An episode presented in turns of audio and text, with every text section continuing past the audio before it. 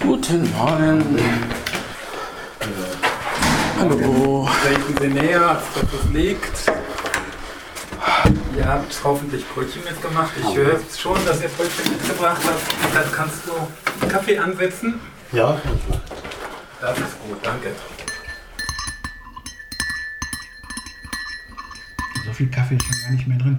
Herzlich willkommen zum Lagebesprech. Äh, ich müsste wieder nach der Nummer schauen, aber ist egal, das äh, können Sie dann lesen, wenn Sie uns zuhören und wenn Sie die Datei vor sich haben. Herzlich willkommen nach neunwöchiger Pause. Bei uns verlottern die Sitten. Franz Josef isst Schokolade. Und das, während ich hier anfange, ist das nicht ungehörig? Ohne Ende. Was machst du da? Ja? Schmeckt's wenigstens? Ich habe es im Moment gar nicht im Mund. Ach so, es klang nur so. Nee, ich habe nur die Schachtel aufgemacht. Ah, alles klar. Packung. Die Packung, gut. Also, Franz Josef wird, wird demnächst irgendwann Marzipan essen. Wir wollen euch ja teilhaben lassen. Eckhard sitzt mir gegenüber und wir haben ein neues Gesicht. Kannst du dich mal kurz vorstellen? Ah, ich bin Acelia und ich bin die neue Praktikantin bei Marburg News. Acelia, was Ja. für ein Name, den habe ich noch nie gehört. Ist türkisch. Ist türkisch. Ja, okay. Ähm, herzlich willkommen bei uns. Und ja, wir wollen die neun Wochen so ein bisschen aufarbeiten und fangen wir mal ganz locker an. Ähm, Franz Josef, wie hast du die letzten neun Wochen verbracht? Jetzt ohne Politik? Nö, natürlich nicht. Es gab ja so viele Ereignisse, dass man sich schon gefragt hat, was ist mit der Welt los? Ne? Ja, ja. Aber ähm, ich, ich hoffe, du hast einen Urlaub vom Lagebesprech genossen. Äh, Urlaub vom Lager besprechen, ja, also ich weiß nicht, das heißt ja nicht, dass ich einen Urlaub von Marburg News gehabt hätte. Nein, das ist, das ist natürlich Und äh, wahr. insofern, für mich gab es immer genug zu tun. Ne? Ja. Aber Eckhard, du hast den Urlaub vom Lagebesprech genossen, Mhm. wenn wir ehrlich sind, oder? gewissermaßen schon, ja. Ja. Du bist, du bist, manchmal ist es dir so ein bisschen viel bei uns. Ja, naja, ich bin halt, ne, wie ihr alle wisst, nicht so der ganz große Redner oder der in Diskussionen und Debatten das Wort führt. Ne? Stimmt, wir haben uns jetzt die ganze Zeit schon die Köpfe heiß geredet und du hast dabei gesessen und hoffentlich in aller Ruhe zu Ende gefrühstückt. So ungefähr. Gut. Ähm, wir haben gesagt, wir machen heute mal so eine Runde, was euch in den letzten oder uns, ich bin ja auch dabei, auch wenn ich moderiere, in den letzten zwei Monaten wichtig war. Und ich würde sagen, ich fange jetzt einfach mal mit dem kalten Wasser an, Ladies first. Wenn du an die letzten zwei Monate denkst, was war für dich besonders wichtig, prägend? Es ist fast schon schwer, so weit zurückzudenken, weil es in den letzten Tagen mit der Polizeigewalt in Frankreich mich sehr mitgenommen hat, Ja. tatsächlich. Also das hat mich sehr beschäftigt, auch weil meine Mutter enge Freunde aus Marseille hat und so. Das, das ist schon das, was mich gerade sehr mitnimmt. Also das ist das Thema wie für dich im Moment. Wie ähm, habt ihr Verbindungen? Kriegt ihr mit, was tatsächlich passiert? Ach, so ein bisschen. Also ähm, wir versuchen uns fast schon gar nicht so viel damit zu beschäftigen durch die Nachrichten, sondern wirklich primär auch dann mit den Freunden von meiner Mutter zu telefonieren. Ähm, viele von denen haben halt auch junge Kinder und das ist natürlich dann schon schrecklich mit anzusehen. Einerseits schrecklich, weil ein junger Mensch von der Polizei erschossen wurde. Ja. Ähm, wiederum andererseits natürlich auch, weil diese Menschen, die jetzt so rebellieren und das so schockierend finden, ähm, natürlich auch jetzt Gewalt anwenden. Also das eine Haus von einer Freundin meiner Mutter, ähm, die Manon, die ist sehr nett, ähm, hat auch tatsächlich, ähm, da wurden auch Fenster eingeschlagen. Das war in der Nähe von Marseille. Warum? Was passiert eigentlich da? Mal, mal, vielleicht weißt du ja mehr als das, was die Nachrichten hier so sagen. Ah, Es, es kommt so ein bisschen drauf an. Also einerseits kommt die Unruhe natürlich schon viel von diesen Bezirken, die man ja doch mal gerne als Ghetto bezeichnet. Ähm, also das ist schon so, dass da schon viele Menschen aus den Bezirken kommen. Natürlich auch trotzdem Menschen, die sozial vielleicht auch jetzt nicht so gut stehen, um das jetzt mal so auszudrücken. Ähm, aber es sind auch tatsächlich einfach ganz viele Menschen im Moment auf der Straße, die auch versuchen, diese Menschen zurückzuhalten. Und das ist so das, was uns so ein bisschen schockiert. Also wirklich auch Menschen, die sich in Gruppen zusammentun, die Straße ablaufen, junge Menschen, bei denen sie denken, dass sie gewaltbereit sind oder sein könnten, auch wirklich dann beleidigen und auch verbal angreifen. Und das ist so ein bisschen das, was wir tatsächlich eher mitbekommen. Natürlich auch auf jeden Fall der Gebäudeschaden, natürlich auch trotzdem gegen die Polizei auch wirklich verbal viel Gewalt, aber auch einfach diese Unruhe unter den Menschen, die einfach fast schon unbegründet ist. Ist das schon so ein bisschen Bürgerwehrcharakter? Ja, ja, genau, Ja. fast schon in die Richtung. Äh, und, und die Polizei, mh, was habt ihr für einen Eindruck, wie die sich tatsächlich verhält? Also es, ist ja, es ging ja von Polizeigewalt aus. Ähm, ist die eher in der offensiven oder eher in der defensiven Position? Dafür kann ich, also das ist natürlich schwer jetzt für ganz Frankreich zu sprechen. Ich glaube, in Paris ist natürlich schon sehr offensive. Ja. Entsprechend natürlich auch dem, dem Fakt, dass es nicht nur die Hauptstadt ist, sondern natürlich auch gerade in Paris sehr viele Obdachlose gibt, sehr viele Menschen, die benachteiligt werden vom System. Ähm, in der Nähe von Marseille, wo die Freunde von meiner Mutter leben, ist es tatsächlich ähm, noch eher ruhiger, was die Polizei angeht. Also ich habe jetzt mitbekommen, dass es heute Morgen auf jeden Fall, habe ich kurz in den Nachrichten gesehen, auch wieder einen Vorfall gab mit einem 27-Jährigen, der vermutlich ähm, getötet wurde. Das habe ich aber Oh. jetzt gar nicht noch so richtig mitverfolgt. Okay. Aber ähm, ja, also wie gesagt, die primäre Unruhe gerade kommt tatsächlich von den, genau von den Bürgern selbst und auch wirklich quasi so diese, diese wechselseitige Unruhe diese wechselseitige verbale Gewalt, fast schon eher, als dass die Polizei da jetzt wirklich so ihre Runden dreht. Also diese Bürgerwehren, sind das eher Leute, die dem Rassemblement National, also der früheren Front National nahestehen, oder sind das einfach nur, was weiß ich, Gelbwesten oder irgendwelche selbsternannten Sheriffs?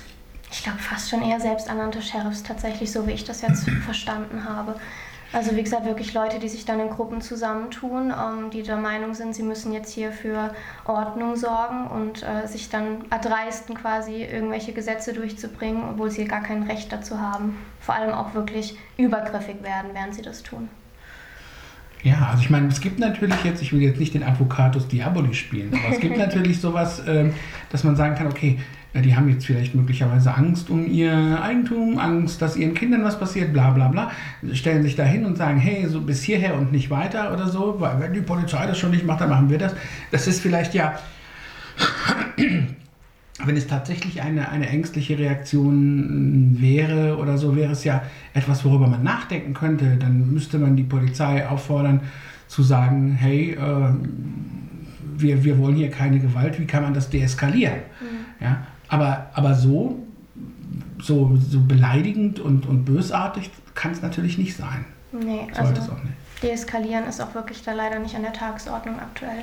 Wobei zumindest, wie ich es jetzt mitbekommen habe, die generelle ähm, Gewalt jetzt so langsam weniger wird und auch wirklich diese organisierte Gewalt ähm, jetzt so langsam nachlässt. Aber halt auch nur langsam und stetig. Organisierte Gewalt, das heißt, du gehst davon aus, dass irgendwelche Leute auf diese Geschichte aufgesprungen sind, um dadurch ihre eigenen Interessen zu befördern. Oder verstehe ich das falsch? Äh, schon so ein bisschen in die Richtung. Auch natürlich ähm, privat. Also dass natürlich auch private Leute das sehen als und nutzen für sich, um auch andere Leute aufzuhetzen, ähm, weil sie natürlich auch selbst unglücklich sind mit dem System, auch quasi diese, diese jetzige Situation nutzen, um endlich mal quasi auf gut Deutsch auf den Tisch zu hauen. Ja. Ähm, also das sehe ich auf jeden Fall schon. Also auch wenn man sich teilweise anhört, wie dann auf den Straßen gesprochen wird und sich gegenseitig im Prinzip wirklich so aufgerieben und angerieben wird ähm, und angestachelt wird. Das ist schon, das kommt einem schon so vor. Bist du gut Französisch? Äh, nicht so gut, nein. Früher besser, aber ähm, meine Mutter ist, würde ich sagen, fast schon Muttersprachler. Also so, Ah, c'est bien. Très bien. J'aime parler français. So, so. Aber, naja. Ne, ja, wir können den Podcast jetzt, dann könnt ihr beide euch auf Französisch unterhalten. Versteht kein Schwein. Aber wenn man Franz Josef hat, heißt, muss man auch Französisch sprechen. Ne? oh. Der, der Mann ist furchtbar mit seinen Karlauern. Es ist unglaublich. Wir machen das jetzt seit acht Jahren mit. Also eigentlich machen wir es schon seit 30 Jahren mit. Aber wir machen es seit acht Jahren mit. Hier beim Kellergespräch mit den Karlauern von Franz Josef. Äh, Franz Josef, äh, bleiben wir noch kurz beim Thema. Die, die, die Gewalt in Frankreich. Das ist ja eigentlich etwas, was nicht spontan passiert, sondern was, was sich seit ganz, ganz, ganz langer Zeit nicht nur angekündigt hat, sondern es gab ja, es kam ja immer wieder in Wellen. Also Frankreich ist ja die Mutter aller Revolutionen. Ja? Es, kommt, es kommt in Wellen. Ähm, die Regierung steht hilflos daneben. Ne? Ja. Ich würde mal sagen, also das französische Präsidialsystem hat halt bestimmte demokratische Schwächen. Ja. Das ist ein Punkt. Das heißt also, das bestimmte Feinheiten der Bevölkerungsverteilung, der demokratische Dialog oder so durch dieses System unterdrückt wird. Das hat ja auch Macron missbraucht, indem er bestimmte Regelungen, wie zum Beispiel diese Rentenverlängerung, ja. äh, also dass man erst später in Rente gehen darf, ja, auf eine Weise durchgesetzt hat, die ich persönlich für undemokratisch finde, letztlich mit einer Präsidialersatz, der das Parlament ausgehebelt hat. Und da muss ich sagen, also das rächt sich dann auch. Also es ist nicht nur die Frage der sozialen Unruhen, aber wenn man in so einem Banlieue, also so einer Trabantenstadt war, also da ging es der Richtsberg ein Paradies. Ne? Also Richtsberg ist in Marburg das, was wir auf Französisch vielleicht Banlieue bezeichnen würden. Ich sage das jetzt mal so, auch Jens, obwohl du da wohnst. Ja, ja es ist schlimm. Es ist Aber schlimm. Äh, also ja. die Banlieues in Frankreich, die sind wirklich extrem. Und ich habe mal in der Nähe von, äh, was war das, Chambéry ist der Ort, ne? da habe ich mal in so einem Banlieue übernachtet in der Wohnung und das war wirklich Pappmaché. Ne? Mhm. Eckhard, äh, du verbindest ja mit Frankreich zumindest gute Urlaub, oh, gute oder weniger gute Urlaubserlebnisse. Ähm, hast du das auch so ein bisschen mitverfolgt, ähm, weil jetzt auch die Acelia gerade so von Südfrankreich sprach? Ähm, ist das so, wo du sagst, kann ich das verstehen oder hast du Menschen kennengelernt, wenn du in Frankreich warst, wo du, wo du sagtest, ja, ähm, da ist nicht alles Gold, was glänzt oder kommt das, kam das bei dir nie so an? Ja, es kam eigentlich weniger an. Also ich habe mit Franzosen gar nicht so gesprochen. Ich bin ja auch der Sprache nicht mächtig. Ach so, ja. Es ist auch jetzt schon ziemlich lange her, dass ich das letzte Mal da war. Meistens dann auch eben an der Mittelmeerküste, der Côte d'Azur. Äh, als ich Marseille hörte in den Nachrichten, wo auch ein Schwerpunkt war, wurde ich, ich, wurde ich ein bisschen hellhörig, weil ich in der Gegend ja auch schon mal mehrmals Urlaub gemacht hatte. Genau, das dachte ich. Aber das ist ja so ziemlich alles. Ne? Die ja. französische Mentalität äh, ist irgendwie für mich was Besonderes. Äh, ich habe mich dann innerlich nicht so mit damit beschäftigt, um die Frage jetzt ausreichend beantworten zu können. Okay, gut. Ähm, also die, die Unruhen in Frankreich, ich finde ja, ich finde ja tatsächlich, sie sind ein, ein Symptom. Ähm, Frankreich war ja immer, auch in der Geschichte, seit der Französischen Revolution, immer so eine Art, hm, wie soll man das sagen? Ähm, wie nennt man das?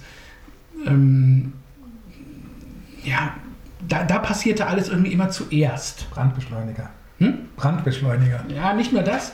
Sondern, ne, man, man, man, man konnte daran, an Frankreich konnte man so ein bisschen ähm, voraussehen, so ein bisschen gucken, was könnte, was kommt noch auf uns zu. Wie wir das heute gesellschaftlich oft von den USA sagen, dass man sagt, was da gesellschaftliche passiert, kommt ein paar Jahre später nach Europa.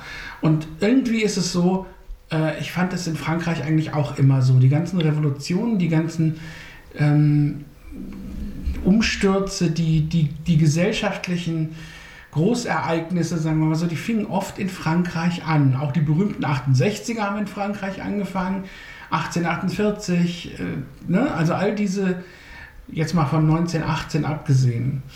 Ähm, ich ich habe so das Gefühl, dass ähm, wir darauf achten sollten, weil diese sozialen Unruhen, auch wenn wir hier in Deutschland in einem autoritätshörigen Land leben, das ganz anders ist als Frankreich, ähm, wo das nicht so ausgeprägt ist, ähm, dass wir aufpassen, dass das wirklich um sich greift, diese sozialen Unruhen, dass man eigentlich jetzt spätestens, man hätte viel früher anfangen müssen, aber spätestens etwas gegen diese soziale Ungleichheit, Ungerechtigkeit, gegen den Rassismus, gegen die Trabantenstädte, wie du sagtest, also auch diese Ghettos, ähm, dass man dagegen etwas unternehmen muss, dass man die Gesellschaft, wo man immer sagt, ja, äh, man lebt halt nebeneinander her oder man ist integriert, dass man die tatsächlich ähm, miteinander mehr in Kontakt bringen muss. Also finde ich, ja, ich glaube, dass das nötig ist hier bei uns und äh, vielleicht ist es für Frankreich schon zu spät. Oder glaubst du, dass das einfach wieder aufhört, äh, Acelia? Ich glaube nicht, dass das einfach wieder aufhört. Ich glaube, da muss gerade, was die Infrastruktur angeht, wirklich noch sehr, sehr viel gemacht werden, weil gerade junge Menschen wirklich einfach systematisch ausgeschlossen werden um, ähm, und sich einfach von der Regierung und von der Politik nicht mehr repräsentiert fühlen. Das ist zum Beispiel auch was, was ich gerade in Deutschland auch oft sehe. Und da denke ich dann schon öfter mal drüber nach, wenn es dann in Frankreich so ausartet, wie könnte es dann irgendwann mal vielleicht in Deutschland aussehen? Du denkst auch, dass in Deutschland auch die jungen Menschen ausgeschlossen werden? Ich meine, ich bin ja jetzt noch nicht so alt. Ich zähle mich jetzt auch mal noch zur eher jüngeren Generation ja, dazu. Ja. Und es passiert halt schon öfter. Ich sehe auf jeden Fall ein großes politisches Interesse, gerade in meiner ähm, Altersgruppe, also wirklich gerade Anfang 20. Ähm, wir haben uns alle drauf gefreut, wählen zu können und dann natürlich zu merken mit der Zeit, ähm, dass so sehr man sich engagiert und auch so sehr man sich interessiert, dass man irgendwie gerade bei den großen Thematiken, natürlich gerade Klimawandel, das ist ja somit das größte Thema, ähm, dass man sich da einfach überhaupt nicht wieder repräsentiert fühlt. Das ist schon, das sorgt schon für sehr viel, sehr viel Wut tatsächlich, sogar um mal so, so eine starke Emotion zu nennen. Und was sagst du dazu, dass bei diesen, wenn man so Umfragen macht und so Wahlen äh, auch, äh, dass, ähm, dass man sagt, ja, gerade auch unter den Jugendlichen, ja, oder jungen Erwachsenen, da sind zwar viele ähm, Leute, die eben auch Parteien wählen, die irgendwie Klimaziele verfolgen, gute Klimaziele verfolgen. Aber auch die AfD nimmt dort zu. Mhm, auf jeden Fall. Ja? Also ich glaube, was ich so mitbekomme, ist auf jeden Fall auch ganz krass ähm, oder ganz stark der Einfluss von Eltern. Ähm, also bei mir war es zum Beispiel immer so, dass meine Mutter mir nie gesagt hat, was sie wählt. Ja. Es war ihr immer ganz wichtig, dass ich meine politische Meinung selbst bilde. Ja. Und dann sehe ich ähm, bei anderen Menschen oder natürlich auch bei Umfragen ganz viel, ähm, dass tatsächlich auch das elterliche Umfeld einen großen Einfluss hat auf die gerade ersten Wahlen, besonders so die ersten, ja so drei, vier Wahlen auf jeden Fall. Ähm, und ich glaube, das hat auch auf jeden Fall, ist auch ein großer Faktor. Und natürlich auch wieder, ja, dieser dieser Wunsch nach radikaler Veränderung und ja. dann guckt man vielleicht nicht ganz genau äh, hin, was die AfD denn alles so plant, ähm, wenn sie sich dann mal wieder zur Wahl aufstellt und dann ähm, sieht man nur dieses große Ganze, man sieht nur die großen Worte, man sieht nur die großen Reden und denkt gar nicht drüber nach, wie das aber umgesetzt eigentlich aussehen würde. Äh, ich bin, ich bin äh, in der SPD engagiert und habe Angst mhm. vor der Landtagswahl. Nicht ganz ehrlich. Ich das kann ich verstehen. das kann ich verstehen. Ja. Äh, Franz Josef, jetzt sind wir so ein bisschen auf die AfD rüber. Lass uns das mal zuerst mal, ich weiß, du möchtest auch Prigoshin und das können wir auch gleich alles noch machen, aber lass uns mal kurz noch über das sprechen, was ähm, hier im Moment gerade auch los ist, weil selbst die sogenannten Experten, die immer von Einzelfällen sprachen, haben nach der Intronisierung eines AfD-Landrats und eines Bürgermeisters gesagt, das ist eine Zäsur. Wacht man jetzt langsam auf? Ich hoffe das sehr, das hätte man schon längst getan haben müssen, wobei ich auch dazu sage, wir müssen da eine sehr differenzierte Antwort versuchen zu finden, weil der einen Seite finde ich es wichtig, dass man mit den Menschen, auch denen, die die AfD wählen, in irgendeiner Form spricht. Mhm. Und ich habe auch das versucht, bei bestimmten Leuten hier in Marburg zu tun, die jetzt nicht unbedingt AfD-Wähler sein müssen, die aber tendenziell in so einem Spektrum sich bewegen, was ich problematisch finde. Und auf der anderen Seite muss ich sagen, ähm, dann erlebe ich sehr merkwürdige Geschichten. Also hier in Marburg zum Beispiel sowas wie eine Querfront, wo also dann Leute aus der klassischen Friedensbewegung mit ja. Leuten zusammengehen, ich äh, für Rechtspopulisten ja. halte. Und dann gehe ich an einer Demo vorbei, die diese Rechtspopulisten organisiert haben. In Marburg nennt sich das Weiterdenken Marburg. Und dann singt da Hannes Wader und danach kommt das Deutschlandlied. Ja? Und da muss ich sagen, da habe ich schon große Bauchschmerzen. Und ich habe jetzt auch zu einer Frau aus dieser Friedensinitiative, das nennt sich inzwischen Marburger Bündnis, Nein zum Krieg gesprochen. Ich habe gesagt, also die hat mich gefragt, ob wir als Humanistische Union, das ist so ein Verein, dem ich ja auch angehöre, ähm, beim Friedensfest dabei sein werden. Ich habe gesagt, nur dann, wenn diese Gruppe dann nicht dabei ist. Und mhm. das hat dazu geführt, dass mich der Sprecher dieser Gruppe angerufen hat und in einem sehr inquisitorischen Ton befragt hat, was ich denn da gesagt hätte. Aha. Weil ich den Ton ziemlich unangenehm empfand. Und bis dahin habe ich mit ihm freundlich zusammengesprochen und jetzt muss ich sagen, weiß ich nicht, ob ich mich auf so einen Ton verleihen lassen möchte. Also, Das mit dem Hannes Wade, der war natürlich nicht live da. Nee, nee klar, das wird ja, gespielt. Nee, nur weil, weil er, er, er, hat ja selber mal eine ausführliche Stellungnahme mhm. gegen die Vereinnahmung seiner Musik äh, von Rechten äh, veröffentlicht. Deswegen sage ich das nur nochmal. Mhm. Ähm, gut, also das, das, dieses, dieses Marburger Bündnis Nein zum Krieg ähm, ich kann mich noch daran erinnern, dass das ja mal eine tatsächlich, diese Friedensinitiative, dass das ja mal eine tatsächliche Friedensinitiative. Ja, damals hieß es ja auch noch Friedensinitiative. Ja, genau. Also als wir das gegründet haben, da war ich ja mit dabei.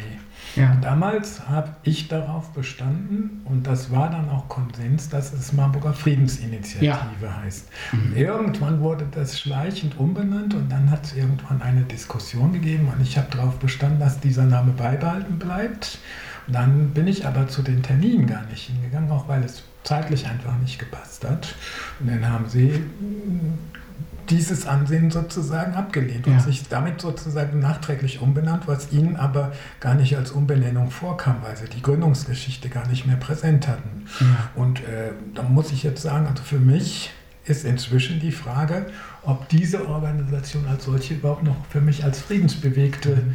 Gruppe äh, ernst zu nehmen ist. Ja. Also das, diese Frage stelle ich mir inzwischen. Aber nochmal so kurz so zur AfD, die ja wirklich einen Aufwind hat, ohne dass sie irgendetwas tun muss. Ähm, du hast eben gesagt, man sollte mit den, mit den Menschen, die AfD vielleicht doch sprechen. Also es gibt ja inzwischen eine Menge Leute, die sagen, ähm, nee, denen muss man nicht mehr zuhören. Man muss auch ihre Sorgen nicht mehr so ernst nehmen, sondern eigentlich die Sorgen der Leute, ähm, die unter ihnen leiden oder leiden könnten. Wie seht ihr das? Ähm, zuhören, nicht zuhören? Ich fange mal wieder links an. Ähm, auf jeden Fall zuhören. Ich habe die Erfahrung gemacht, dass es meistens eine kindliche Trotzreaktion ist, die AfD zu wählen für viele, weil sie zum Beispiel mit der Ampelkoalition dann so unzufrieden sind, jahrelang eine andere Partei gewählt haben und das Gefühl haben, da geht nichts voran und die bleiben ihren Zielen nicht treu. Ähm, und ich habe die Erfahrung gemacht, das sind Trotzreaktionen. Und es ist eigentlich gar nicht wirklich so, dass, dass diese Menschen zu 100 Prozent hinter den Werten dieser Partei wirklich stehen. Und wenn man dann ins Gespräch kommt und wirklich auch mit denen diese Punkte durchgeht, dann, dann erfährt man auch ganz viel über die Menschen selbst, warum sie vielleicht so unzufrieden sind, ob sie vielleicht auch selbst irgendwie sich von der Politik benachteiligt fühlen durch irgendwas. Aber muss man dann mit hochgerecktem Arm durch die Stadt ziehen oder muss man, muss man Ausländer Kanaken nennen oder muss man ähm, Fenster einschmeißen oder muss man Anfragen stellen oder was weiß ich äh, und sagen, hier unser, unser Volkstum wird äh, durch, durch minderwertige Rassen ver, ver, ver, verkorkst? Oder? Nee, muss man nicht. Ähm, ich muss ja auch dazu sagen, ich habe ja selbst Migrationshintergrund. Mein Vater kommt ja aus der Türkei. Ja. Ich habe selbst schon Rassismus erfahren, ähm, un total unbegründeten, weil ich bin in Deutschland geboren. Ich war ja. vielleicht insgesamt mal ein oder zwei Jahre in der Türkei. Ähm, ich, ich kann gar kein Türkisch. ja. ähm, und trotzdem ähm, habe ich wirklich, habe ich schon erlebt, wie Menschen wirklich ganz normal mit mir gesprochen haben. Ich auch im Gespräch gesucht habe, zum Beispiel gerade im Schulkontext. Ähm, und als sie dann meinen Namen gehört haben, ähm, auf einmal ganz widerlich wurden, auch wirklich ja. sehr beleidigend wurden. Ja. Und nein, das ist, das ist natürlich nicht das, was ich ähm, auch selbst für mich möchte, was ich auch nicht selbst für andere möchte. Schon klar, war eher eine rhetorische Frage. Ähm, aber ich versuche diesen Menschen einfach ganz viel Verständnis gegenüberzubringen, so wie ich das Verständnis auch gerne hätte, wenn, wenn, ich, ähm, wenn ich mal irgendwas vertrete, was vielleicht auch andere als ethisch oder moralisch nicht gut ver ähm, verstehen. Und vor allem, was für mich auch so ein Punkt ist, auch vielleicht, vielleicht spricht ja keiner mit ihnen. Vielleicht gibt es ja wirklich keinen, der sich mit, mit ihnen mal hinsetzt und ihnen sagt wirklich, ja, aber guck mal, wenn das wirklich so passiert, ähm, bist du denn wirklich der Meinung, dass jeder Mensch wirklich sowas verdient? Oder bist du der Meinung, dass nur wer jemand aus dem Ausland kommt, wirklich Gewalt oder, oder, oder ähm, sowas verdient?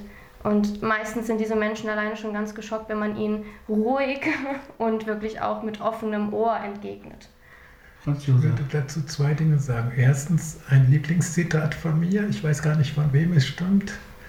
Äh, sei nett zu deinen Feinden. Nichts mhm. ärgert sie mehr. Ja, genau, genau. Aber, äh, also einerseits, in beiden Teilen würde ich dir zustimmen, Acelia. Auf der anderen Seite würde ich sagen, es gibt Grenzen. Also es gibt auch mhm. Bereiche, wo ich nicht mehr bereit bin zu, reden oder auch zu diskutieren oder Verständnis zu haben, weil ich sage, es gibt für mich eine Grenze des ethisch-moralischen und die bedeutet, da wo Menschen und Menschen leben, äh, missachtet werden, habe ich Probleme. Und das Zweite, was ich dir, Jens, äh, mhm. sagen möchte, ich war ziemlich entgeistert, um nicht zu sagen wütend, auf Nancy Faeser, die ja mal ja. Landesvorsitzende oder das ist sie sogar wieder noch, sogar Spitzenkandidatin ja. der SPD für die Landtagswahl ist. Und damit hat die SPD, indem sie sie zur Landtagskandidatin gewählt hat, ihre Wahlchancen auf den Müllhaufen geschmissen, ja. in meiner Sicht. Weil diese Frau hat einen sogenannten Asylkompromiss geschlossen, der für mich im Ergebnis bedeutet, dass Menschen, die übers Mittelmeer kommen, mhm. eingebuchtet werden in so eine Art Gefängnis. Was da geschieht, das haben wir in Griechenland verfolgen dürfen, auf Moria verfolgen müssen. Und es ist einfach schlimm, dass ein SPD-Politiker einer Partei, die mal als sozial verstanden, sich selbst verstanden hat und das noch immer in ihrem Namen trägt und als demokratisch, dass so eine Partei sowas befürwortet und so eine Politikerin in dieser Partei ihre Heimat hat und sogar von dieser Partei zur Spitzenkandidatin. Das finde ich schlimm. Ja. Und ich habe Nancy Faeser früher sehr geschätzt, genau. aber da ist sie an meinem äh, Verständnis wirklich abgerutscht, in eine Klippe gestürzt. Und das also, Zweite, um ja. zu dem Thema AfD noch was zu sagen, ich habe ja eine persönliche Privatfehde mit einem Finanzier der AfD, oh. Peter Thiel. Peter Thiel ist ein Deutscher in Frankfurt geboren. Die meisten Leute werden ihn nicht kennen, deswegen erzähle ich das kurz. Der hat irgendwann mal äh, sein Geld investiert in den USA, wo er inzwischen lebte, im Silicon Valley, mhm. in einen Bezahldienst, der dann PayPal hieß. Ja. Und er war einer der ersten Mitgründer von PayPal zusammen mit Elon Musk. Das vielleicht nur zum Hintergrund. Das Geld, was er investiert hat, waren 50.000 Dollar. Als er seine Anteile verkauft hat, waren es 300.000 Dollar. Ja. Dann hat er dieses Geld investiert bei Facebook. Er war der erste externe Finanzier von Facebook mit Mark Zuckerberg. Da hat er 300.000 Dollar reingesteckt. Als er seine Aktien alle zusammen verkauft hat, hat er 1,3 Milliarden Dollar rausgezogen. Mit diesem Geld hat er unter anderem Donald Trump vor ja. seiner ersten Kandidatur finanziert. Und er hat dieses Geld auch in die AfD gesteckt und er hat mit diesem Geld eine Firma gegründet, die Palantir heißt und deren äh, Aufsichtsratsvorsitzender er ist. Ja? ja? Und gegen die Firma Palantir habe ich meine Privatfehde erfolgreich bestritten. Ja. Leider nicht mit ganzem Erfolg, weil immer noch ein bisschen äh, Einfluss von Ihnen in Hessen weiter also besteht. Es geht um die Überwachung. Es geht äh, um Überwachung, es geht um sogenannte Hessendata, wovor ich vor dem Bundesverfassungsgericht mit vier anderen Leuten zusammen und einem Seda Bascha Yildiz erfolgreich geklagt habe. Und das war eine erfolgreiche Verfassungsbeschwerde gegen das Land Hessen, die ich gewonnen habe mit meinen mhm. Mitstreitenden zusammen. Mhm. Und um das zum Ende zu bringen, also für mich ist die AfD eine Partei, die von der Menschenverachtung lebt und die die Menschen in Klassen einsetzt. Und diese Kategorisierung, wo man sagt, es gibt gute Menschen, die wert sind und andere, die nicht wert sind, die erinnert mich an bestimmte Parolen der Nazi-Zeit vom sogenannten mhm. lebensunwerten Leben. Und da dürfen wir nicht hinkommen. Das ist absolut vollkommen 199 Prozent undemokratisch. Mhm. Und dann letzter Satz dazu. Es gibt eine Partei im Deutschen Bundestag und auch in der Bundesregierung, in der sogenannten Ampel, die für mich da besonders schlimm ja. agiert und das ist die FDP. Mhm. Ich habe bestimmte Menschen in der FDP, die ich sehr schätze, die auch noch da bestimmte Funktionen ausüben, zum Beispiel Sabine Leuthäuser-Schnarrenberger. Aber diese Partei als solche die den neoliberalen Ungeist seit Jahren vertritt, vertritt damit indirekt den Ableismus. Und das ist eine moderne Form, oder modern ist das falsche Wort, eine derzeit grassierende oder seit vielen Jahren grassierende Form dieser Ideologie vom sogenannten lebensunwerten Leben. Nur Leistung lohnt sich und das verabscheue ich zutiefst. Mhm. Müsste, wolltest du noch was dazu? Achso, nein. So? Nein, nein, ich, ich stimme zu 100% zu. Redebereitschaft hat auch seine Grenzen, auch bei mir auf jeden Fall. Also ich muss, muss dazu jetzt zwei Dinge sagen. Also das erste zum Thema FDP, weil wir es gerade ganz zum Schluss davon hatten, auf Frau Faeser komme ich gleich noch. Ähm, FDP. Man darf nicht vergessen, dass die FDP in den Ende der 40er Jahre von in verschiedenen Bundesländern von Nazis eine Weile übernommen wurde. Mhm. Ähm, von Altnazis. Also so, so Leute wie Erich Mende und auch andere, die waren äh, nicht sauber, sag ich mal. Mhm. Und das war in der FDP, gerade in der FDP NRW war das ein, ein großes Problem. Äh, man hat das eingedämmt, aber die FDP hat ein radikales, eine radikale Unterströmung, sage ich mal, und die ist auch nie ganz verschwunden. Mhm. Ähm, äh, ich, AfD, ich glaube, dass man deshalb auch wirklich vorsichtig sein muss und dass man wirklich Grenzen, klare Grenzen ziehen muss, weil mit diesem Zuhören, mit diesem, okay, man muss ihnen doch eine Bühne geben, man muss, ähm, wir sind doch in einer Demokratie, da müssen, müssen wir alle Meinungen aushalten und, und, und. Das führte schon mal zum Ende einer Demokratie. Wir haben das nicht erlebt. Ich weiß nur, dass ich ähm, viele eindrückliche Erzählungen aus den 30er und 40er Jahren aus meiner Familie. Ich hatte sehr alte Eltern, also mhm. äh, die waren 40, als ich geboren wurde. Die waren Jahrgang 1929, 30. Sie haben das alles mitgemacht. Und ähm, sie waren keine, was muss man dazu sagen, keine Anti-Nazis als Jugendliche. Sie waren auch nicht super pro-Nazi. Aber sie haben damals noch gesehen, irgendwie, auch bestimmte Sachen gefallen uns, Gemeinschaftsgefühl, bla bla. Später waren sie kritischer, im Alter wurden sie wieder etwas unkritischer. Also ich habe alles Mögliche erlebt. Ich hatte in meiner Familie Leute, die waren früher Nazis und ich hatte in meiner Familie Leute, die waren früher ganz klar ähm, Gegner der Nazis. Und ich habe so viele Eindrücke mitbekommen in meinem Leben, dass ich ganz klar sage, also ähm, wir müssen klare Grenzen ziehen. Also für mhm. mich gibt es kein, ähm, kein Verständnis für Menschen, die bewusst und sei es nur im Zorn ähm, menschenverachtende Ideologien für sich nehmen. Und, und kindlicher Zorn kann, es, kann, es, kann das nicht ähm, wegmachen, weil es ist einfach so, den Leuten geht es hier in Deutschland immer noch ziemlich gut. Also den Leuten, die übers Mittelmeer kommen, geht es schlechter. Und es ist einfach, also das ist Jammern auf hohem Niveau. Aber Jens, an der Stelle, also eine Sache ist, ob ich jemand zuhöre und versuche mhm. zu verstehen. Die andere Sache ist, ob ich ihm eine Bühne biete. Ja, ich gut. Ich sage okay, zum Beispiel gerade für Marburg News habe ich beschlossen, ich biete niemandem eine Bühne, der undemokratisch ist. Ja. Also im Rahmen der demokratischen Position des demokratischen Diskurses und der, des Respekts vor Menschenwürde sind alle Positionen ja. in Ordnung. Aber okay. sobald es um undemokratische, menschenverachtende Positionen geht, nicht. Und trotzdem hat Aceh ja recht, dass man vielleicht den Leuten zuhören muss. Und ich finde, den Punkt muss man machen. Biete ich jemandem eine Bühne oder höre ich individuell zu? Nehme ich diesen Menschen als Menschen erstmal ernst? und schaue dann, was er macht. Und dann gibt es für mich Menschen, wo ich sage, mit diesen Menschen möchte ich definitiv nichts zu tun haben. Ja, also zum Beispiel Björn Höcke. Individu genau, also individuell im Sinne von äh, nicht, nicht äh, das Thema Öffentlichkeit, sondern individuell mit Menschen, die man kennt. Das ist ja nochmal eine ganz andere äh, Geschichte. Na klar, zuhören, gucken, dass man versteht, warum jemand so denkt und dann entscheiden, wie man damit umgeht. Das ist nochmal eine ganz andere Sache. Jetzt Punkt 2, ähm, weil, weil du mich persönlich angesprochen hast. Also es ist natürlich schon so. Nancy Faeser war für mich eine Hoffnungsträgerin.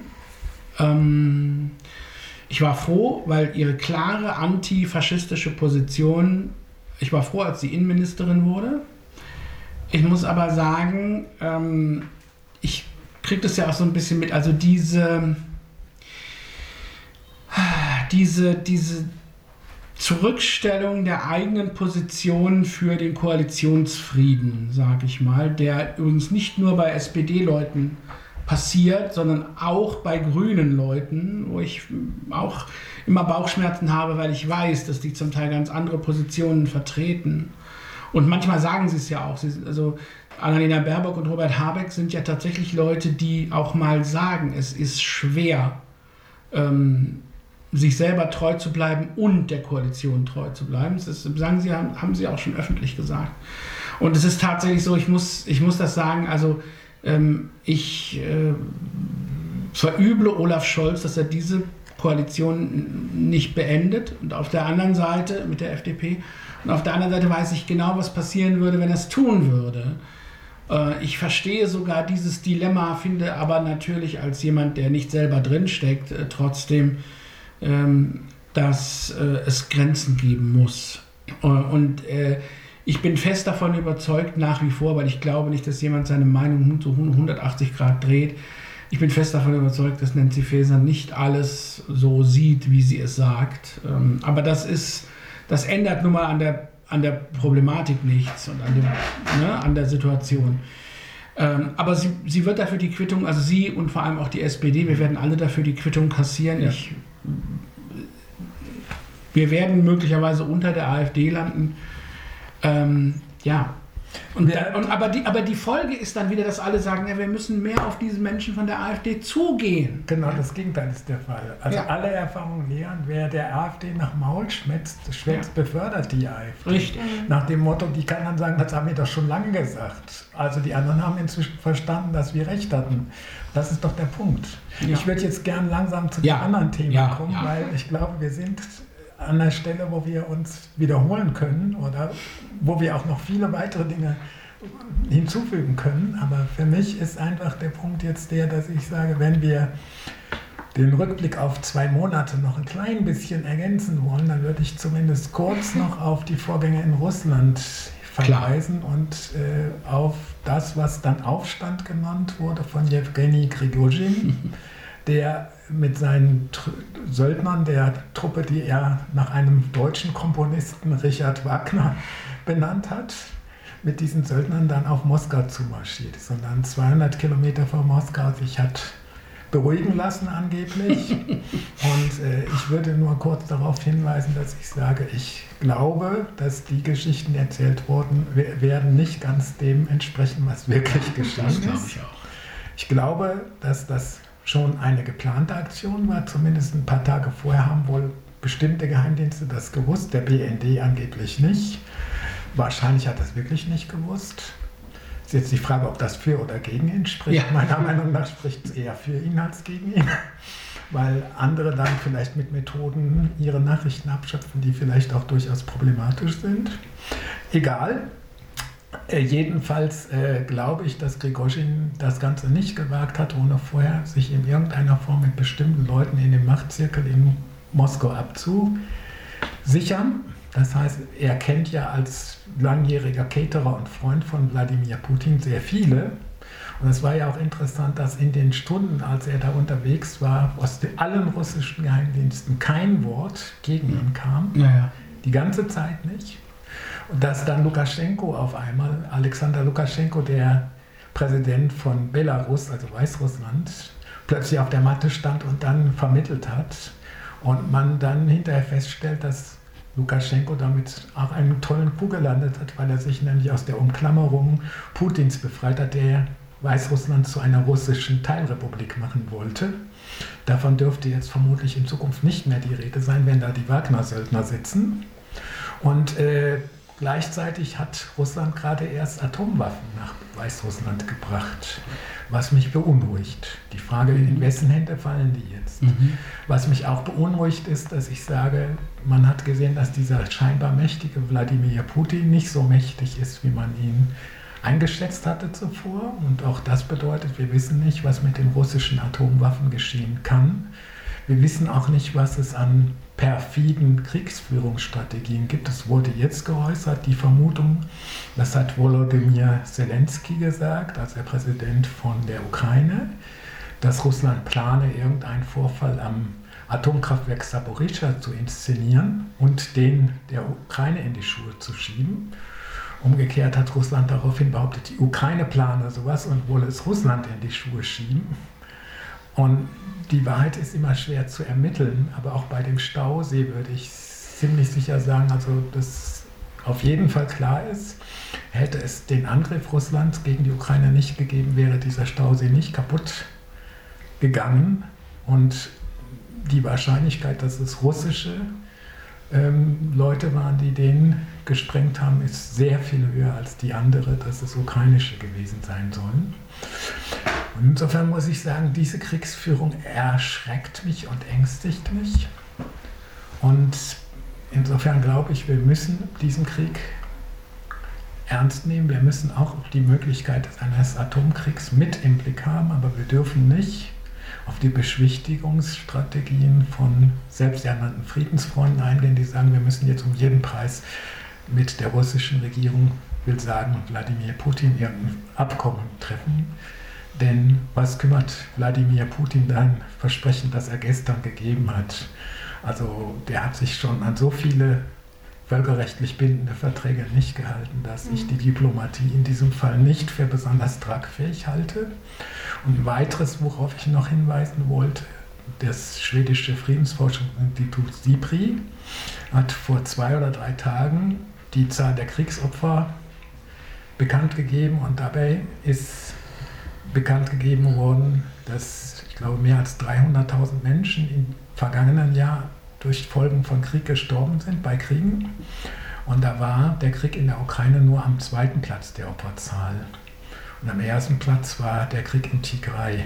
Und das wollte ich hier auch noch erwähnen, dass wir uns klar machen müssen, dass Europa nicht der Nabel der Welt ist, dass wir einen kolonialistischen Blick auf die Welt immer noch haben, wo wir uns für das Zentrum halten. Natürlich guckt jeder immer zuerst in sein eigenes Dorf, aber wir sollten uns auch klar machen, dass solche Kriege wie zum Beispiel der in der Tigray auch die Auslöser dafür sind, dass Menschen den Weg übers Mittelmeer wagen, um nach Europa zu kommen. Und dann sind wir wieder bei deiner Parteigenossin Nancy Faeser und an einem Punkt muss ich dir Wein in dein Wasser, nee, Wasser in dein Wein schenken. Ich habe keinen Wein. Oder wie auch immer, jedenfalls entweder sie taktiert, weil ihr Ministerium ihr sagt, du musst das machen, ja. dann regiert sie nicht, dann ist sie nicht Ministerin, Richtig. sondern dann ist sie irgendeine Marionette. Ja. Oder sie erzählt aus taktischen Gründen etwas, dann belügt sie die Öffentlichkeit. Und in beiden Fällen ist sie für mich inkompetent. Also so jemand ja. ist für mich als Ministerpräsidentin nicht wählbar. Zugegeben komme ich mit. Du kannst Wasser in mein Wasser äh, gießen, das ist okay. Das okay, dann, dann, dann, dann, gieße ich altes, abgestandenes Regenwasser in frisches Mineralwasser. Also nee, das ist völlig in Ordnung, das ist kein Problem. So, Angelia, du darfst äh, auf ihn antworten. Ich, ich sage da nicht viel zugleich, nur, nur gleich einen Schlusssatz. Mhm. Dann ist ja noch Eckart an der Reihe. Der Eckart sagt schon lange nichts mehr, aber das, äh, der kann ein, bisschen, kann ein bisschen schlafen, Eckart noch. Ja, ja. aber ich schlafe nicht, ich höre schon zu. Ja noch einen Kaffee ne, das, also ich habe gerade gedacht, das Thema äh, Prigozhin und so weiter ist, in, ist damit jetzt abgehandelt. das war so ungefähr mein Gedanke. Ja, noch nicht ganz. Erzähl nicht ganz. Noch, und Franz Josef will noch einen Kaffee, genau. Ja, ich gieße mal kurz noch Kaffee ein. Mhm. Ist er alle? Weil wenn er, wenn er noch nicht alle ist, darf sie mir sogar noch mal nachgeben. So, geht das? So. Also dieses Kaffee trinken, ich bin ja runter auf eine Tasse pro Tag ungefähr. Aber wenn ich hier sitze, ist jetzt meine dritte. Es ist furchtbar. Ja? Franz Josef, du bist schuld. Das ist die Gesellschaft. Ne? Immer diese Drogendealer. Danke. Franz Josef, der Drogendealer. So, Celia, Prigoshin, ist das ein Thema für dich? Ähm, ich habe da tatsächlich gar nicht so viel dazu zu ergänzen, muss ich tatsächlich sagen. Also ich äh, verfolge natürlich trotzdem noch den, ähm, den Krieg generell. Ich verfolge natürlich auch trotzdem ähm, noch, was da so passiert. Aber ich muss sagen, ich habe da tatsächlich gar nicht so viel mitzureden und gar nicht so viel selbst noch zu ergänzen. Ähm, ich bin einfach nur noch, man könnte, ich bin einfach nur noch in so einem generellen Zustand des Schocks seit, ja. seit letztem Jahr, muss ich tatsächlich sagen. Ähm, weil ja auch kurz Diplomatie angesprochen wurde und natürlich auch trotzdem Friedensgespräche. Da habe ich am Anfang auch wirklich noch drauf, drauf geguckt und gehofft, vielleicht auch mit so einer recht jungen Naivität natürlich auch noch so ein bisschen dahinter. Ähm, aber äh, ich bin einfach nur noch sehr emotional geschockt. Aber vielleicht noch ein Satz ja. zu dem Thema Diplomatie. Am Ende wird ein Krieg immer mit Diplomatie zu beenden sein. Anders geht es nicht.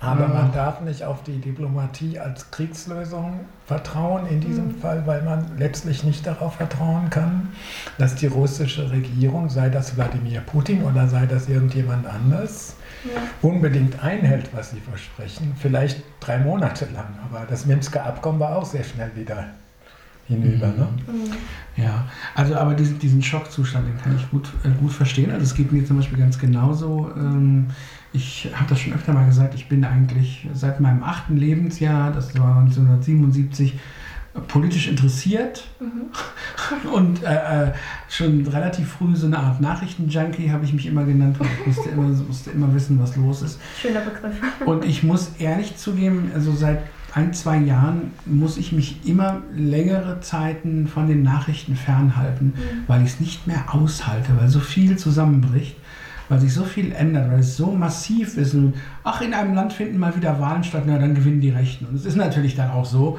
ähm, äh, was weiß ich, oder, oder, oh ja, es ist wieder Krieg. Na gut, dann ist es wieder Krieg. Der erste in Europa seit äh, dem Zweiten Weltkrieg, völliger Quatsch, hat der Jugoslawien völlig vergessen. Also, mhm. nur mal so, ne, es sind so, wo ich dann immer denke, wie hält man das aus? Ähm, aber den Schock auch mit den mit den Atomwaffen letztes Jahr, wo es dann so plötzlich kam, dass ja. ähm, das kann ich sehr gut nachvollziehen. Das geht mir, wie gesagt, ganz genauso. Und ähm, ich glaube, da kommt man auch vorläufig nicht raus. Wir mhm. können den Krieg also immer wieder analysieren. Ich zum Beispiel habe bei dem Aufstand von Prigoschin, ich war bei der Ohrfunk-Jahreshauptversammlung, wir hatten eigentlich genug zu tun. Dann kam mein Kollege Jon Plucher kam nachmittags äh, rein und sagte, Happy All News gehört? Hast du schon Nachrichten gehört? Mhm. Und ich sage, nee. Und was ist denn los? Ja, Aufstand in Russland, äh, die Wagner-Truppe. Ich sage, wie bitte? Und dann spät abends dann, ja, die ziehen nach Weißrussland. Und da habe ich zu den anderen gesagt, Leute, das ist eine abgekartete Aktion. Mhm. Wenn die in Weißrussland sind, haben sie da die Möglichkeit, eine zweite Front gegen die Ukraine aufzubauen. Mhm. Und ähm, man hat äh, sozusagen, also wartet mal ab, das erinnert mich so ein bisschen an den sogenannten Putsch in der Türkei 2014, 15, äh, 15 glaube ich. Ähm, der war auch nicht echt.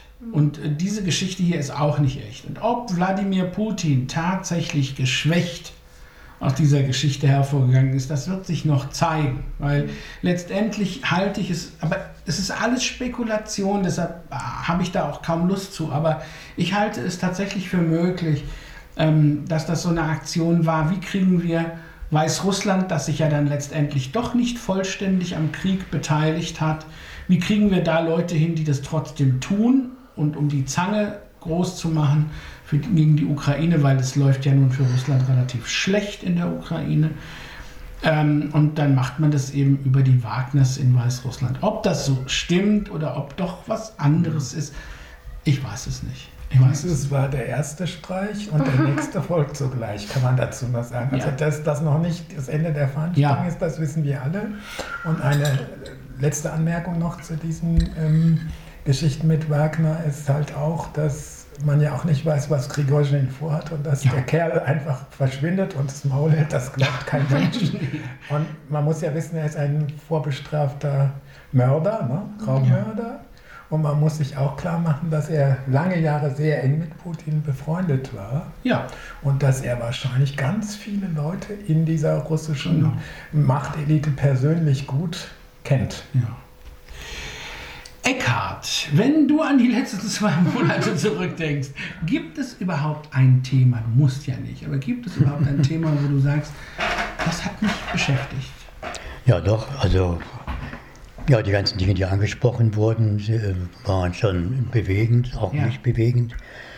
Äh, und ich habe dann doch auch genau aus den Gründen, was ihr schon genannt habt, so ein bisschen versucht abzuschalten oder ein bisschen abzulenken, mich selbst. Äh, und es gibt da ein Thema, das ich äh, persönlich interessant finde. Man hat nachgewiesen, dass das Weltall erfüllt ist von einer, äh, im Hintergrund von langwelligen Gravitationswellen. Aha. So ähnlich wie die kosmische Hintergrundstrahlen im elektromagnetischen Bereich äh, gibt es ja äh, Gravitationswellen verschiedener Wellenlängen, also bei äh, Zusammenstößen schwer, sehr schwerer Massen, schwarzer Löcher und so, entstehen relativ kurzwellige Gravitationswellen, also Verformungen der Raumzeit.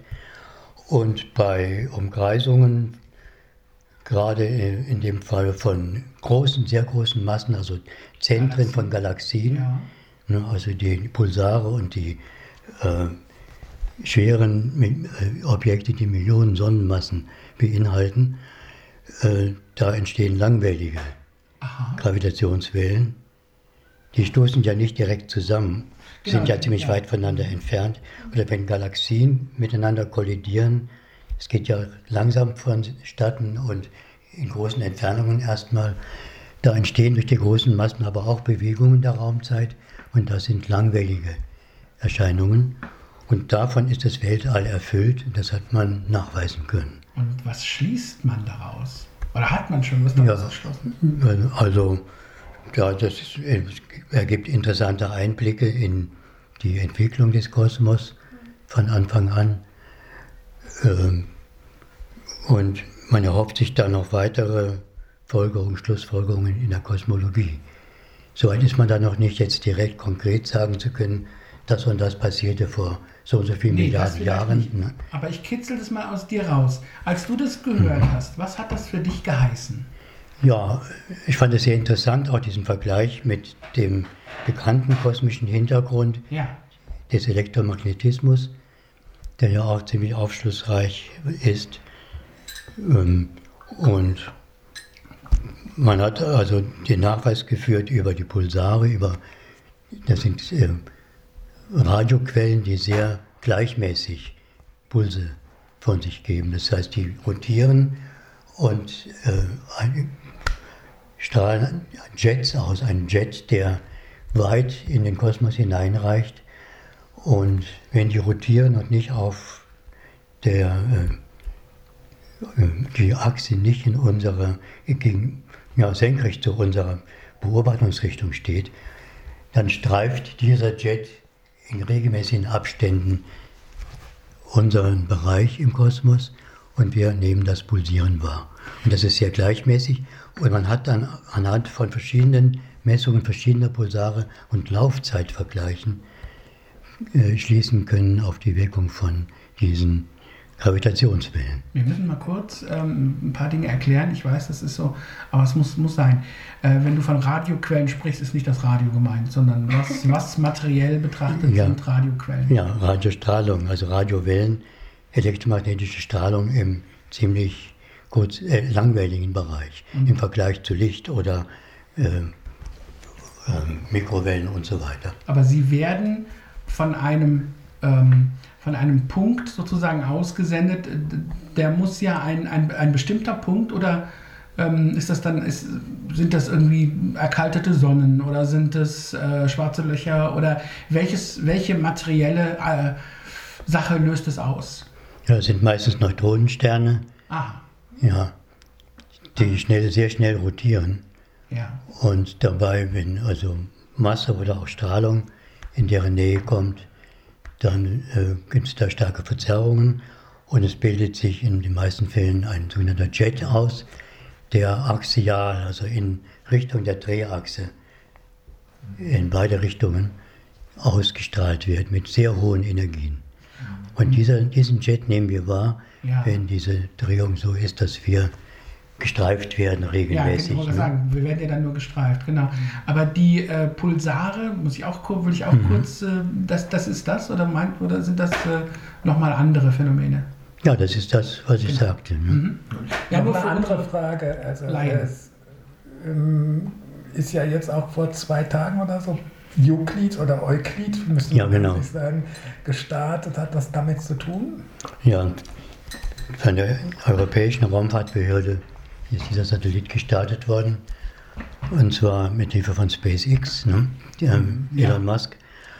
Und äh, nimmt jetzt demnächst seine Arbeit auf. Er ist unterwegs zum, zu einem der Lagrange-Punkte.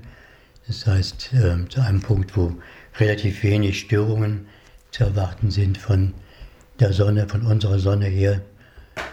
Äh, und kartiert damit sehr empfindlichen Instrumenten die Radiostrahlung solcher Pulsare und anderer Genau, Quellen. Das, ja, das heißt, die Europäische Weltraumbehörde hängt sich da ziemlich rein und, Mhm. und wird an diesen Forschungen beteiligt sein. Genau. Ja. Eigentlich müssten wir mal deine Kompetenzen in diesem Bereich erwähnen.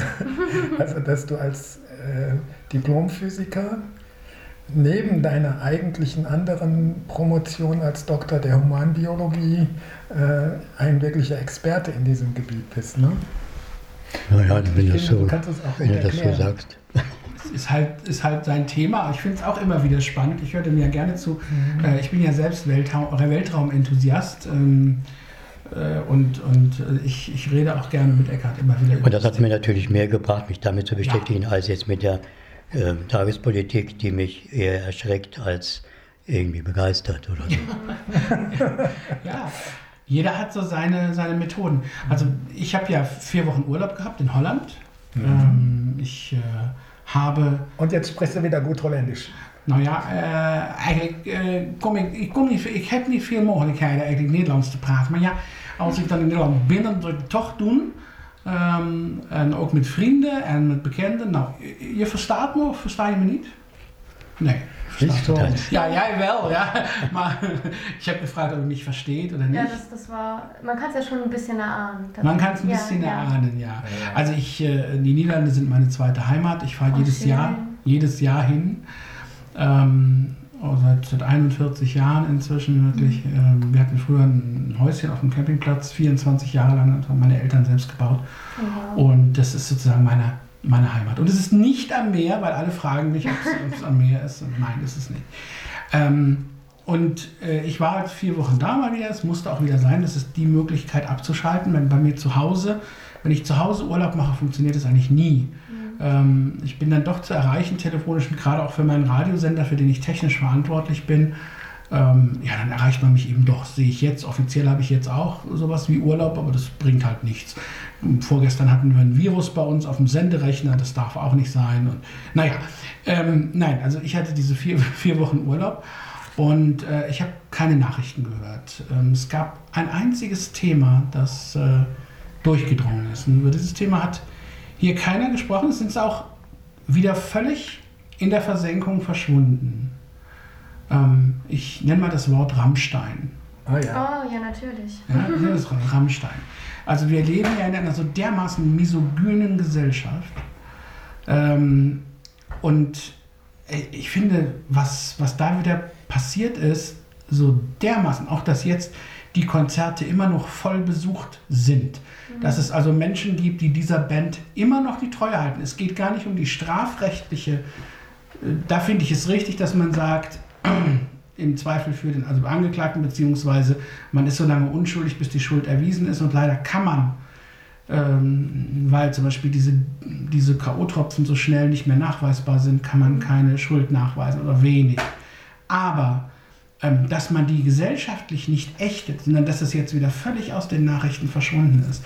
Dass da hunderte von Frauen in die Öffentlichkeit gegangen sind, sich ausgezogen haben, öffentlich was gesagt haben und dass aus der Zuschauer und aus der Fanriege von, von, von Rammstein ein Kopfgeld auf, auf die Frau ausgesetzt wurde, die das zuerst öffentlich gemacht hat. Ein Kopfgeld. Ähm, dass unsere Gesellschaft nicht in der Lage ist, Frauen zu schützen, äh, Solidarität mit ihnen aufzubringen, einfach als Menschen schlichtweg. Ja? Also, dass es überhaupt möglich ist, jemandem zu sagen, wieso gehst du denn, was, was passiert, also bist du selber schuld. Ja, dass, dass diese, dass so etwas möglich, ich bin so wütend geworden. Nun bin ich nicht jemand, der seine Wut in irgendeiner Form gewalttätig auslebt, das kann ich gar nicht. Aber ich finde es so ein dermaßenes Unding und es ist nach ein paar Wochen, es ist wieder verschwunden und ich wette, die nächste Nachricht, die man hört, ist, Staatsanwaltschaft Berlin hat, weil man ja keine Nachweise, die, äh, die Ermittlungen eingestellt. Ja, so, hat sich dann erledigt. Und die machen weiter wie bisher mit ihrer Row Zero und mit ihren, also ich habe da Sachen gehört.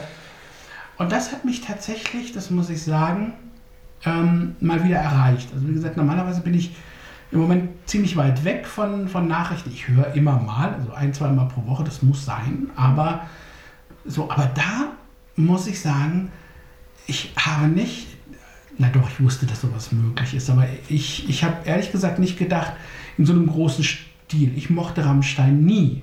Auch, auch nicht die, die Gedichte, die dieser Lindemann geschrieben hat und diese, ne, wo er ja von, von Vergewaltigung wehrloser Frauen schwärmt und ähm, wo man dann immer sagt, ja, das ist Kunst und wo man dann sagt, ja, äh, manche Menschen mögen auch so Grenzfantasien, das ist alles richtig. Aber das, hat, das, das kann man dann nicht in die, in, die, in die Tat umsetzen. Und also das fand ich so dermaßen. Und wie gesagt, dass die Leute danach noch hingegangen sind in München, zu den Konzerten und zu allem, die es jetzt noch so gibt. Und mal kleine Gegendemos, wo dann die Unentwegten sich von den Fans ausbuhen lassen müssen. Und es ist so eine Schande. Und äh, also das hat mich tatsächlich erreicht. Mhm. Ähm, Wenn wir kein Radio machen würden, würde ich jetzt klatschen. Aber äh, ganz, dass es weitergeht wie bisher, das ist nicht der Fall. Also der Kiwi Verlag hat sich dankenswerterweise ja. von Till Lindemann getrennt und hat gesagt, das lyrische Ich entspricht offenbar doch. Ein wenig seinem tatsächlichen. Mhm. Es gab auch bei den Veranstaltern bestimmte Verhaltensweisen, wobei es ja schwierig ist, das hat man ja auch bei Roger Waters erlebt, ja. äh, Konzerte zu unterbinden. Aber du hast natürlich recht, dass es immer noch Menschen gibt, die da hingehen und vor allen Dingen, dass es auch noch Frauen gibt, die da hingehen. Ja, nicht vor allen Dingen. Es ist mir völlig egal, ob es Frauen oder Männer sind. Ja, aber dass es Menschen gibt, die da hingehen, finde ich auch problematisch. Ja, aber man nimmt die Männer wieder in Schutz oder man, man macht wieder weniger, wenn man sagt, vor allem Frauen, dass die da noch hingehen. Und ich finde, es ist genauso schlimm, dass da Männer hingehen. Du hast recht. Ähm, aber äh, also man, muss, man muss sagen, ähm, äh, was den Kiwi Verlag betrifft, äh, zwei Sätze dazu. Die haben sich in dem Moment getrennt, wo ihnen ein Video zu Augen gekommen ist, das eigentlich schon zwei Jahre alt ist, das sie aber nicht kannten, auf dem Lindemann eines vom Kiwi Verlag verlegten, verlegten seiner Bücher äh, durchstößt und damit einen Penis rein und so. Ja, also äh, das heißt also, die, sozusagen das Buch zerstört mhm. für seine sexuelle Lust Erst in dem Moment hat der Kiwi Verlag sich von ihm getrennt. Es ging ihm darum, nicht in einen Strudel zu geraten, wo sie dann vielleicht weniger Geld machen. Das ist keine moralische Entscheidung da bin ich ganz das sicher. Das würde ich in Kenntnis der stellvertretenden Verlagsleiterin, die ich persönlich kenne,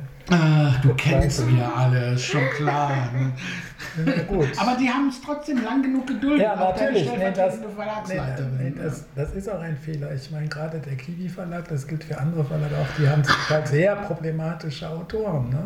Es ist mhm. immer die Frage, was akzeptierst du, welche Kunst verlegst du und natürlich ist das alles sehr stark vom Geld getrieben, gerade bei so einem Verlag, der ja zum großen Konzern gehört. Das muss man ja, ja auch dazu sagen. Das ist ja ursprünglich mal so eine kleine Kölner Klitsche gewesen, ja. ne? die Alfred Neven de mal gegründet hat. Ne?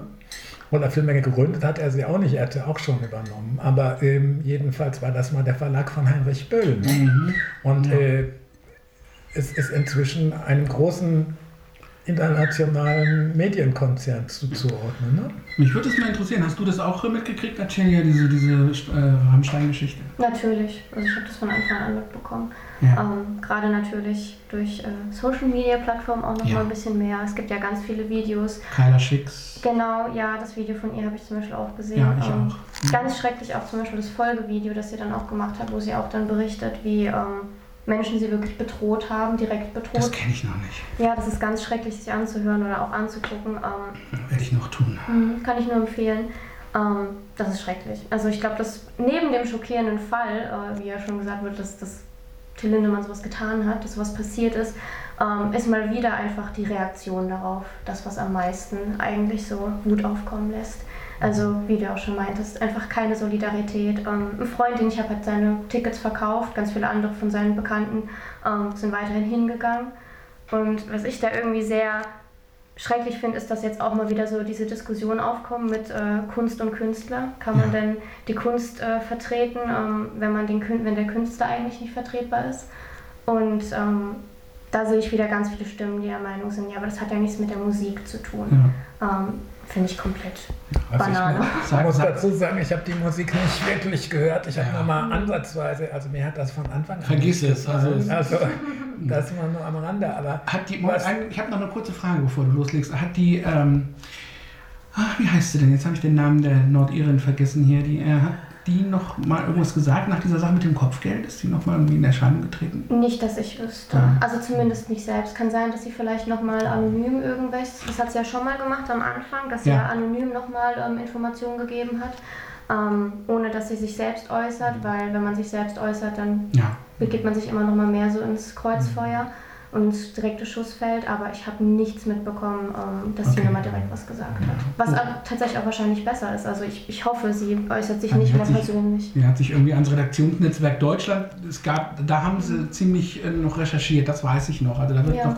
vielleicht kommt Franzose für Franzose. Ich wollte eigentlich so langsam einleiten in eine Schlussrunde. Ja, ja, klar. Ich glaube, dass wir vielleicht nochmal eine übergreifende oder umfassende Bewertung vornehmen könnten. Und zwar finde ich, dass wir jetzt, abgesehen von Eckarts wissenschaftlichem Beitrag, im Wesentlichen Fragen behandelt haben, die in irgendeiner Form mit Menschenbild und vielleicht auch Eckarts Beitrag auf gewisse Weise sogar auch mit einem Menschenbild zu tun haben und mit dem Umgang von Politik und Gesellschaft mit einem solchen Menschenbild. Ne?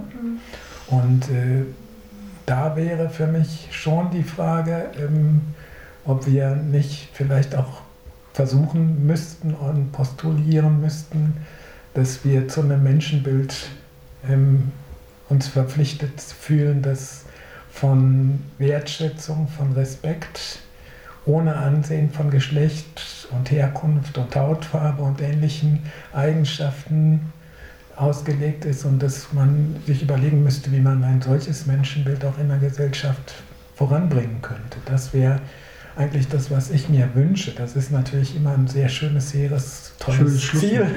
Aber die andere Frage ist, was kann man dafür tun? Und Schreibt mal ein Manifest. naja, Manifeste schreiben ist ja nicht der Punkt Feste oder Manifeste oder was für Feste auch immer, das sind eine Sache, sondern Ja. die andere Sache ist, was kann man dafür tun? Und dann finde ich immer sehr wichtig, dass man sagt, einmal die Frage ist, was man selber lebt. Und die andere Frage ist, wie man bestimmte Begrifflichkeiten in der Gesellschaft hinterfragt. Also ich habe in letzter Zeit wieder vermehrt ein Wort gehört, das mir sehr gut gefällt und das lange verpönt war, und das ist das Wort Demo. Ne? Ja. Vielleicht habt ihr ja noch Beiträge dazu, was ihr glaubt, was da wichtig wäre.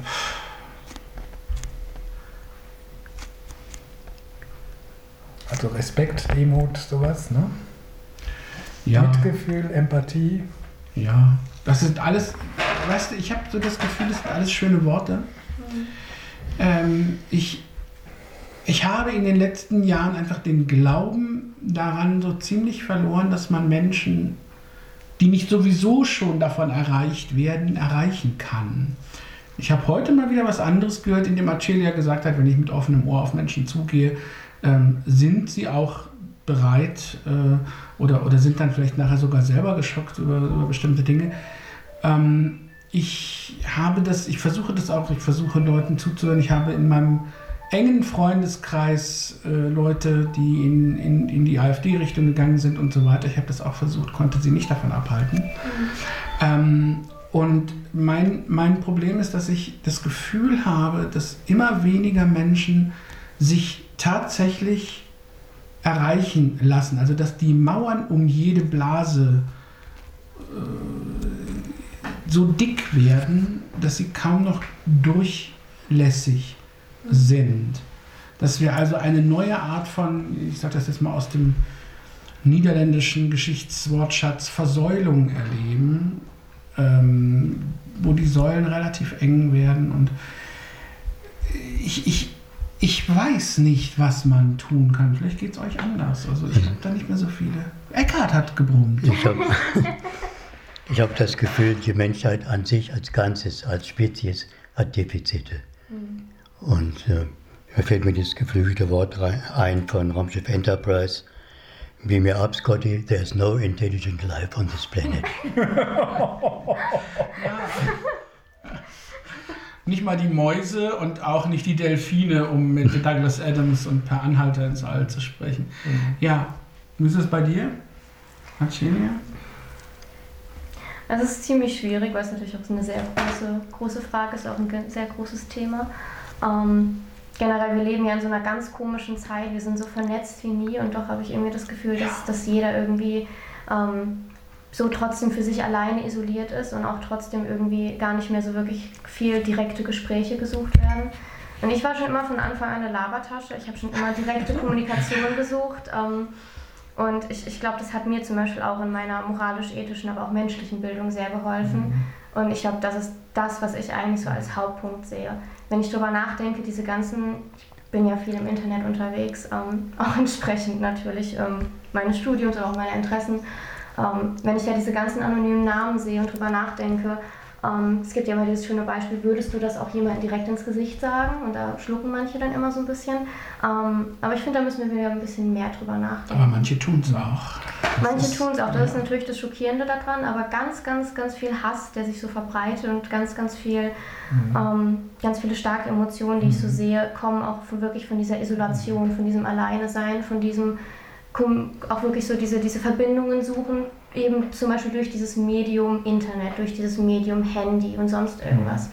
Mhm. Und ich sehe da ein ganz großes Problem, dass wir, wie gesagt, in einer Zeit leben mit Globalisierung, mit Vernetzung, aber irgendwie so ein bisschen dieses direktmenschliche gerade sehr vernachlässigt wird. Mhm. Wir sollten äh, Laura und Acelia zusammen einladen. Die können diesen Laden hier übernehmen. Wir alte weiße Männer äh, sind, glaube ich, wirklich. Äh, wir brauchen wir brauchen unbedingt Unterstützung. Ja, aber diese Selbsteinschätzung mit der Labertasche, jetzt weiß ich endlich, warum wir uns gut verstehen. da treffen sich zwei verwandte Seelen.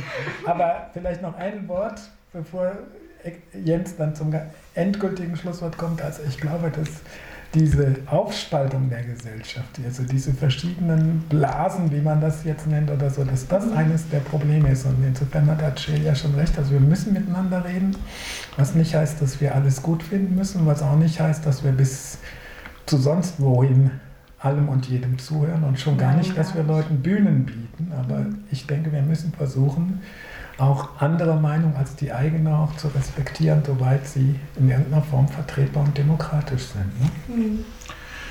Genau, also wie gesagt, wir brauchen euch. Äh, kommt öfter mal zu uns.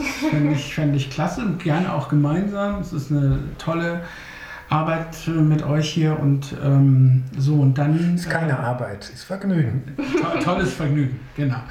Und dann, äh, ja, also ich schließe mich natürlich meinen VorrednerInnen vollständig an, bin da ganz eurer Meinung. Ähm, wir werden natürlich weiter über die Probleme der Welt diskutieren hier im Lagebesprech, ähm, das nächste Mal in zwei Wochen. Ich sage mal so langsam vielen Dank fürs Zuhören. Ähm, das war jetzt mit Sicherheit eine lange Folge, aber es war auch nötig, weil es war ja auch wirklich äh, viel los. Äh, Arcelia, dir vielen Dank fürs Mitmachen. Wie gesagt, immer wieder gerne. Und ja, lasst es euch gut gehen, verzweifelt nicht an der Welt. Und vielleicht haben wir euch ja doch ein bisschen was mitgegeben, was auch ein bisschen ermutigend ist. Vielen Dank. Ja. Und frei nach dem Thema, was Acilia als erstes aufgebracht hat, verabschiede ich mich mit Hans-Dieter Hüsch, au Reservoir oder so ähnlich. Und tschüss, haltet die Ohren steif. Auf Wiedersehen.